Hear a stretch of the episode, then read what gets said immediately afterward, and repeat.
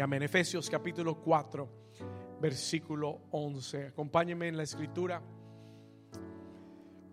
Dice la palabra del Señor, el apóstol Pablo le escribe a la iglesia en Éfeso y le dice, él, él mismo, él mismo, hablando del Señor Jesús, constituyó a unos apóstoles, digo apóstoles, a otros profetas, a otros evangelistas, a otros pastores y maestros. ¿A fin de qué? ¿Con qué propósito? A fin de perfeccionar a los santos para la obra del ministerio, para la edificación del cuerpo de Cristo. Voy a repetir una vez más. A fin de perfeccionar a los santos para la obra del ministerio y para la edificación del cuerpo. ¿Cuántos aquí son el cuerpo de Cristo? Versículo 13. ¿Hasta cuándo, pastor? Hasta que todos lleguemos a la unidad de la fe y del conocimiento del Hijo de Dios, a un varón perfecto, hasta que todos lleguemos a la medida de la estatura de la plenitud de Cristo. Versículo 14.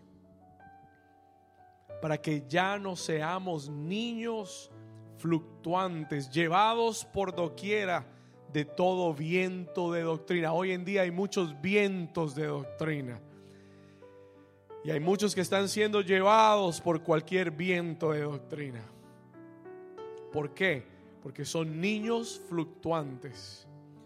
Pero cuando tú estás sometido, escuche bien, sometido a la autoridad de la eclesía, de la iglesia, bajo apóstoles, profetas, pastores, evangelistas, maestros, que te están ayudando a ser edificado y perfeccionado, eso te madura para que no seas fluctuante, llevado por doquiera de todo viento de doctrina, por estratagema de hombres que para engañar emplean con astucia las artimañas del, del error. Versículo 15, sino que siguiendo la verdad en amor, crezcamos en todo, en aquel que es la cabeza. ¿Quién es la cabeza? Cristo versículo 16, aquí terminamos, de quien todo el cuerpo, bien concertado y unido entre sí por todas las coyunturas que se ayudan mutuamente, según la actividad propia de cada miembro, recibe su crecimiento para ir edificándose en amor. Y la iglesia dice, amén y amén puede tomar su lugar en esta tarde por un momento. You could leave the piano real soft there, like it is.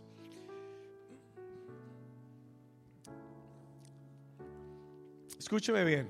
Voy a tomar cinco minutos nada más para expresarle lo que hay en mi corazón y en el corazón del Señor en esta tarde. El Señor, en su divina sabiduría, cuando constituyó la iglesia, no depositó toda la sabiduría, ni toda la unción, ni todos los dones en una sola persona. ¿Cuántos dicen gracias Señor? Esto es algo lo que yo he aprendido a través de los años. Uno a veces comienza con mucha inmadurez y yo decía, no, que el Señor me unja y me dé todos los dones y toda la unción y todo el poder y no hay nada malo anhelarlo, pero escuche, yo aprendí algo el Señor es sabio y el Señor no me va a dar todo a mí. He's not going to give me everything. Por su sabiduría. ¿Por qué, pastor? Para que ningún hombre nunca se crea autosuficiente. Para que nunca nos volvamos independientes. Por eso la iglesia es un cuerpo. Por eso, por eso Cristo lo llama el cuerpo de Cristo. ¿Por qué? Porque son muchos miembros pero un solo cuerpo. Son diferentes funciones que se ayudan mutuamente para ir creciendo juntos en amor. ¿Cuántos dicen amén? Y el Señor en su infinita sabiduría no depositó ni toda la sabiduría, ni toda la unción, ni todos los dones, no los deposita en un solo hombre. Él los distribuye. Por eso la escritura nos enseña de ese ministerio quíntuple hay cinco oficios dentro del cuerpo de Cristo. Hay cinco oficios principales. Pablo los menciona aquí en el versículo 11. Dice algunos, y asimismo constituyó a unos apóstoles. Diga conmigo apóstoles. Esta iglesia, dicho sea de paso, cree en todos los cinco ministerios. Yo he tenido gente que se me ha sentado, se ha sentado conmigo. No, yo no creo en los cinco. Yo creo que eso cesó en el Antiguo, en el Nuevo Testamento. Eso paró cuando Cristo se fue. Escúcheme, si está en la Escritura, yo lo creo. Si dice que Él los constituyó, yo creo que todavía Él sigue constituyendo. Si usted no lo quiere creer, ese es su problema. Yo creo la palabra del Señor. Constituyó a algunos apóstoles. Diga conmigo apóstoles los apóstoles son hombres escogidos por Dios, que se, que se transforman en pastores de pastores, líder de líderes, para fundar iglesias, para edificar con sabiduría la obra, obras múltiples del Señor, hombres que han tenido revelación del Señor mismo en su vida, hombres que pueden operar en cualquiera de los otros cuatro ministerios. El Señor también constituyó profetas, diga conmigo profetas. Hoy tenemos un profeta del Señor aquí con nosotros. Yo he conocido este, un aplauso al Señor, claro que sí. Yo he conocido al profeta Mario, ya perdí la cuenta, profeta, ya. Ya más, como 10 años, yo creo 11, 10, 11 años nos conocimos. Y en todo este tiempo Qué bendición tan grande ver el respaldo del Señor en la palabra profética. Escúcheme algo, si, si alguien se llama profeta y lo que dice no se cumple, no es profeta. ¿Estamos ahí? Si la palabra no es respaldado por Dios, no es profeta. Pero cuando usted ve la palabra de Dios respaldada, que es hablada, usted sabe que hay un profeta de Dios. Los profetas que hablan con esa visión espiritual, con ese ojo de águila, que ven las cosas que los demás no ven, que tienen ese espíritu de sabiduría y revelación, que el Señor les corre el velo y cuando ven una persona, tal vez por fuera hay una apariencia muy linda, pero ellos ven todo lo espiritual que hay ahí. Es una visión de águila. Amén.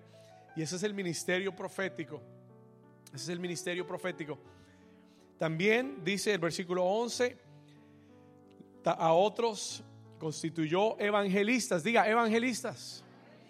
Un evangelista es aquel que va a través del mundo, de las naciones, de diferentes ciudades, llevando el evangelio, el mensaje de salvación, trayendo almas al cuerpo de Cristo. ¿Cuántos dicen amén? Evangelistas. Y a otros pastores. Diga pastores. Hay gente que piensa que los pastores son los que predican. Bíblicamente, un pastor no es el que predica. No todo pastor es maestro y no todo maestro es pastor. Escuche, pero el pastor tiene un llamado de Dios para cuidar la grey del Señor. Tiene un llamado para ayudar a las ovejas a ser guiadas, a crecer, a que den buena lana. Amén que den buen fruto en su vida. ¿Cuántos dicen amén? ¿Estamos acá? Creo que en México lana es dinero, ¿no? Por eso Daisy se puso como que... Muy bien. Para que den buen fruto, diga fruto. Para que se multipliquen, para que crezcan, para que maduren. Ese es el trabajo pastoral. Cuidar la grey del Señor. Y a otros el Señor les dio el ministerio de maestros. Diga maestros. Y los maestros tienen un don de Dios para enseñar, tienen un don para comunicar, tienen un don para, para dar la palabra y la palabra queda grabada en los corazones. ¿Estamos acá? Y usted debe entender que no todo maestro es pastor y que no todo pastor es maestro.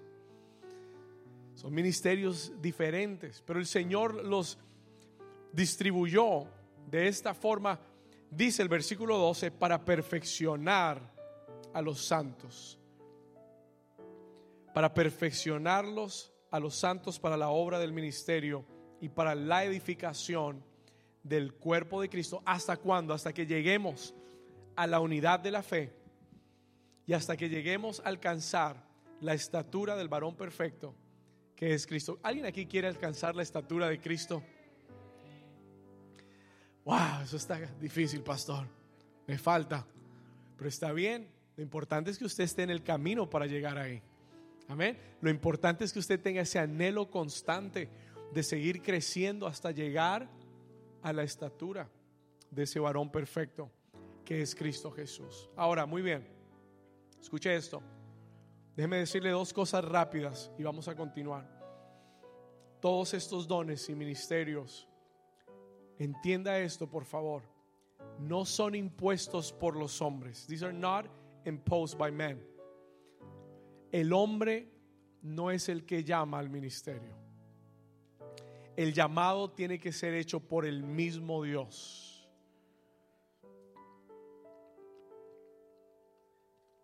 Yo no estoy parado aquí porque mi papá era pastor o porque mi abuelo fue pastor o porque a, mi pastor se le dio la gana que yo fuera pastor.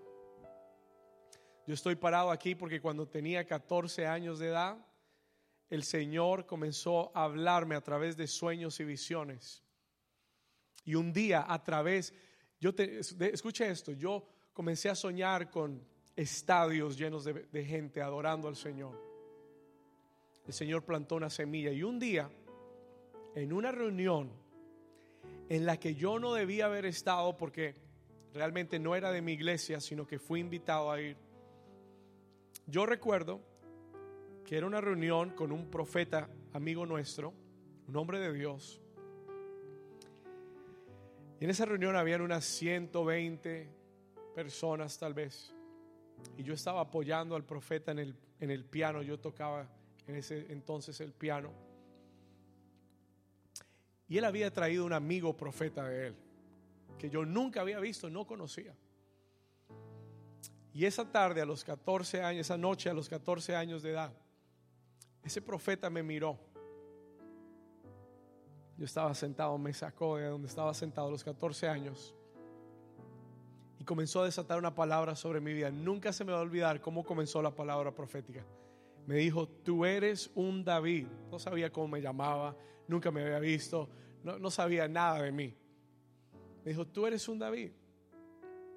y el Señor te dice, y tú vas a pastorear una iglesia de multitudes. Y veo miles de jóvenes a tu alrededor. Pero la iglesia no tendrá solo jóvenes, hay muchos adultos también.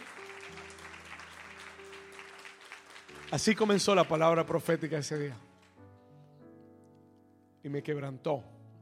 Porque me habló de cosas que solamente estaban entre Dios y yo que solamente Dios sabía que había puesto en mi corazón. A nadie se lo había dicho. Y ese día el Señor me dijo, este es tu nombre, este es tu llamado, esto es lo que tú vas a hacer en tu vida. Y desde ese día, por la palabra profética que cayó sobre mí, yo entendí que Dios me había llamado. Y desde ese momento comencé a vivir mi vida en el camino de ese llamado y en la dirección de ese llamado. Hasta que a los 25 años de edad fui ungido como pastor de esta congregación, de New Season. Amén.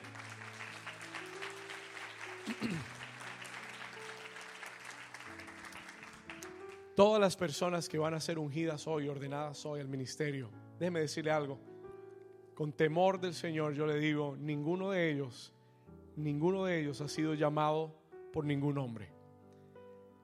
Cada uno de ellos ha sido llamado por Dios. Es being called by God escogidos desde el vientre de su madre, predestinados para la obra del Señor.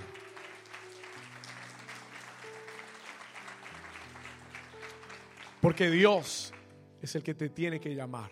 Si tú lo haces porque el hombre te lo dijo, vas a fracasar. You will fail. Déjeme decirle algo. Si Dios no me hubiera llamado, hace años hubiera fracasado. Si Dios no me hubiera llamado, esto se hubiera caído hace tiempo. Pero cuando Dios llama, Dios respalda. Cuando Dios llama, hay un respaldo de Dios sobre tu vida. Y se ve el fruto de Dios en el llamado.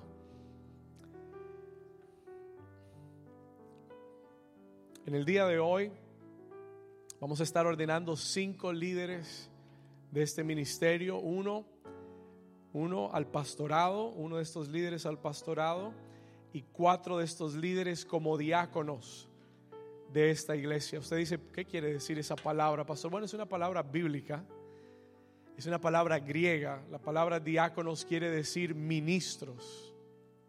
Ministros son los que sirven, son los que ministran, los que sirven a la iglesia del Señor. Vamos a estar ungiendo un líder al pastorado y cuatro líderes como diáconos, ministros, servidores, hombres y mujeres que han sido separados para el Señor, para servir y ministrar en esta congregación en una mayor capacidad. Ellos han venido sirviendo, ellos han venido eh, sirviendo en tantas áreas diferentes, pero hoy el Señor va a poner sobre ellos un mayor manto de autoridad, una mayor responsabilidad y una mayor capacidad para servir y ministrar. Yo quiero mirar, eh, que, que usted mire conmigo este texto rápidamente, Hechos capítulo 6. Y ya vamos a comenzar. Hechos capítulo 6, versículo 2. Dice la escritura para que usted lo vea en la escritura. I want you to see it in the scripture. Hechos capítulo 6, versículo 2. Entonces, los doce, hablando de los apóstoles, convocaron a la multitud de los discípulos hay que ser un qué primero? Hay que ser un discípulo. Hay gente que quiere ser líder sin ser discípulo. Qué problema ese tan grande, ¿no? Pastor, únjame, únjame como pastor, como líder. Pero usted no quiere ser discípulo. Ellos convocaron a los discípulos. Escuche esto. Y les dijeron, no es justo que nosotros dejemos la palabra de Dios para servir a las mesas, para servir las necesidades del pueblo. Dijo, buscad pues hermanos de entre vosotros a siete varones de buen testimonio, llenos del Espíritu Santo y de sabiduría. ¿Llenos de qué? Y de sabiduría a quienes encarguemos de este trabajo. Y nosotros persistiremos en la oración y en el ministerio de la palabra. Y agradó la propuesta a toda la multitud. Y eligieron a Esteban que, era un varón lleno de qué? De fe y del Espíritu Santo. Tremendo es Esteban, ¿verdad? Después leemos acerca de él. También escogieron a otro llamado Felipe, otro tremendo, que terminó siendo evangelista. Escuche esto. A Procoro, a Nicanor, a Timón, a Parmenas y a Nicolás, prosélito de Antioquía, a los cuales presentaron ante los apóstoles, quienes orando les impusieron las manos. Escúcheme, escúcheme. Y crecía la palabra del Señor y el número de los discípulos se multiplicaba como grandemente en New Season. También muchos de los sacerdotes obedecían la fe. Escúcheme lo que le voy a decir y vamos a comenzar.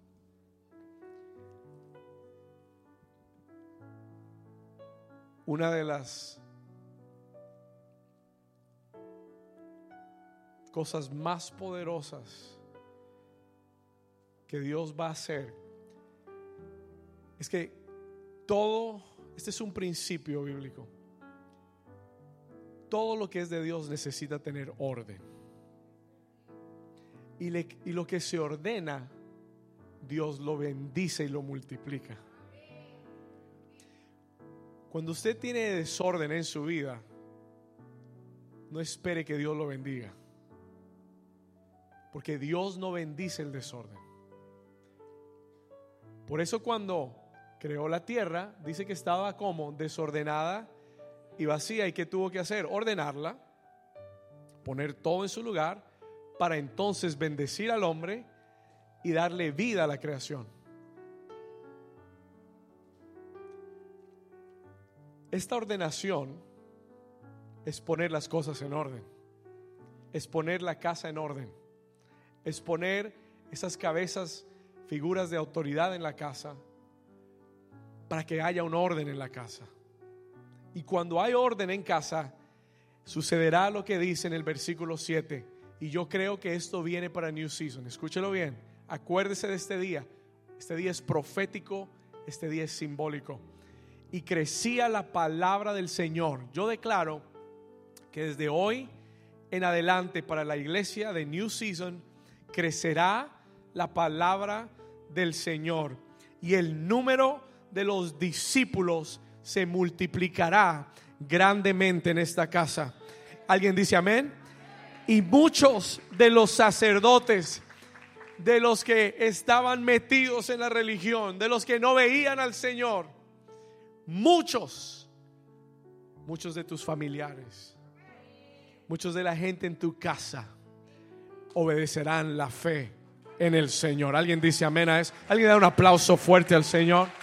Let me get the piano louder, a little bit louder, please. There you go. Muy bien. Yo voy a pedirle al profeta Mario, su esposa Leonor, que me acompañen aquí arriba. Pueden subir por aquí al ladito, por, por ese ladito derecho. Si suben por acá, Edwin, ayúdalos, guíalos. You could lower the piano just a little bit. Thank you. Voy a pedir al profeta Mario, voy a pedirle a todos los que van a ser ordenados también que nos acompañen. Esther, Jesse, if you can come up to, the, my right hand side. Aquí ya está Edwin y Gio están acá. Claro que sí, necesita venga. Profeta Mario. Amén.